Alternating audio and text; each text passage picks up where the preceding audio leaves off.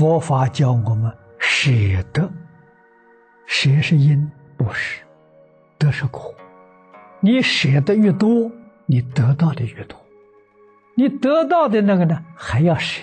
所以舍得有两个意思。第一个意思，你舍，你就有得；你舍得多嘛，就得多；舍少就得少。第二层意思呢，得到的也要舍，那你得的就更多了。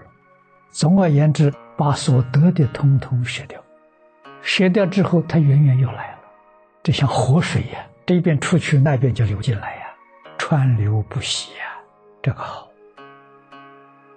为什么大乘佛法的修学都把布施摆在第一位？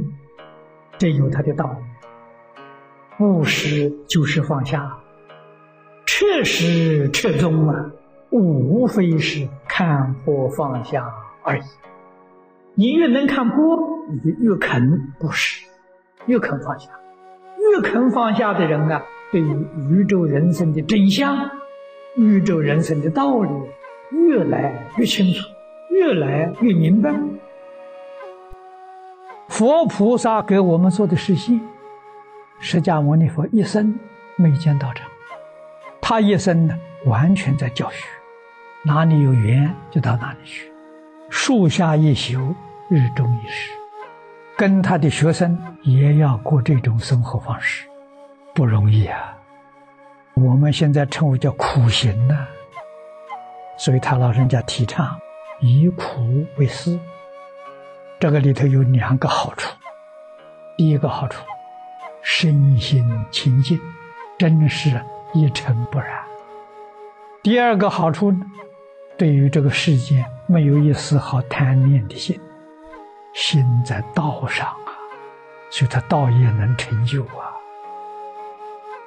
我们有财富，命里的有财，舍不得布施，舍不得帮助别人，那么对自己会有很大的压力，怕财富贬值，担心的事情可多了，我说都说不尽，害怕了。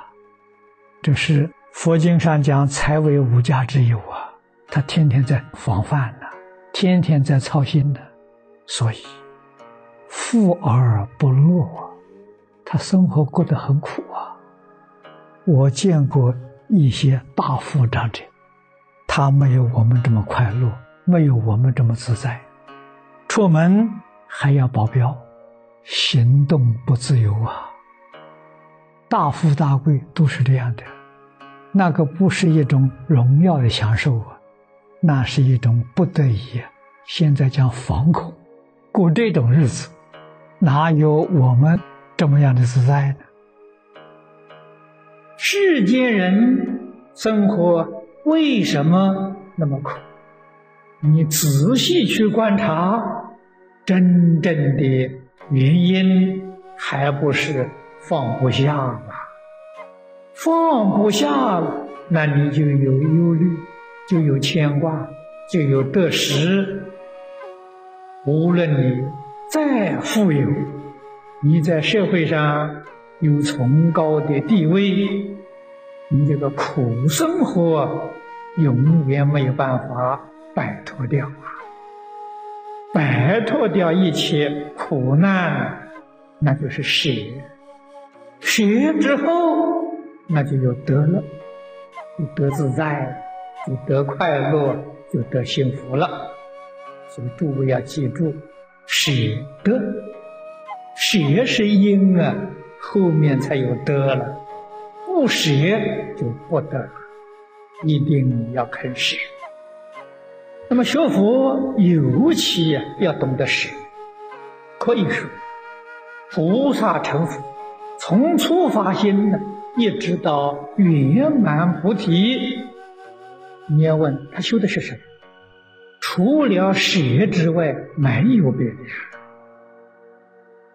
每一个人都有自信，都有如来智慧德相，德是德能，相是相好，一切众生都有啊。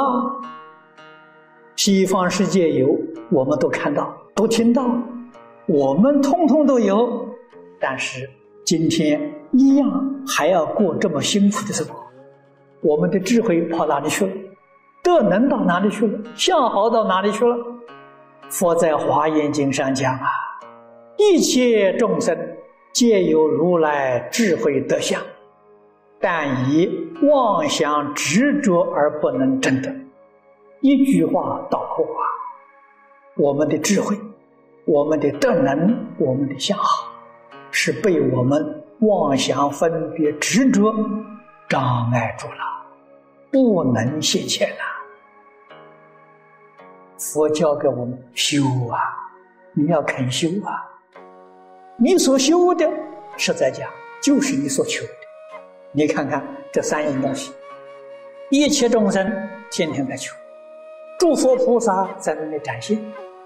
一个智慧圆满的智慧，一个是能力，我们讲技能才艺，就是经上讲那个德，德就是你的能力，你的才艺呀，万德万能啊，没有一样东西你不会呀，不但会呀，都是精通啊。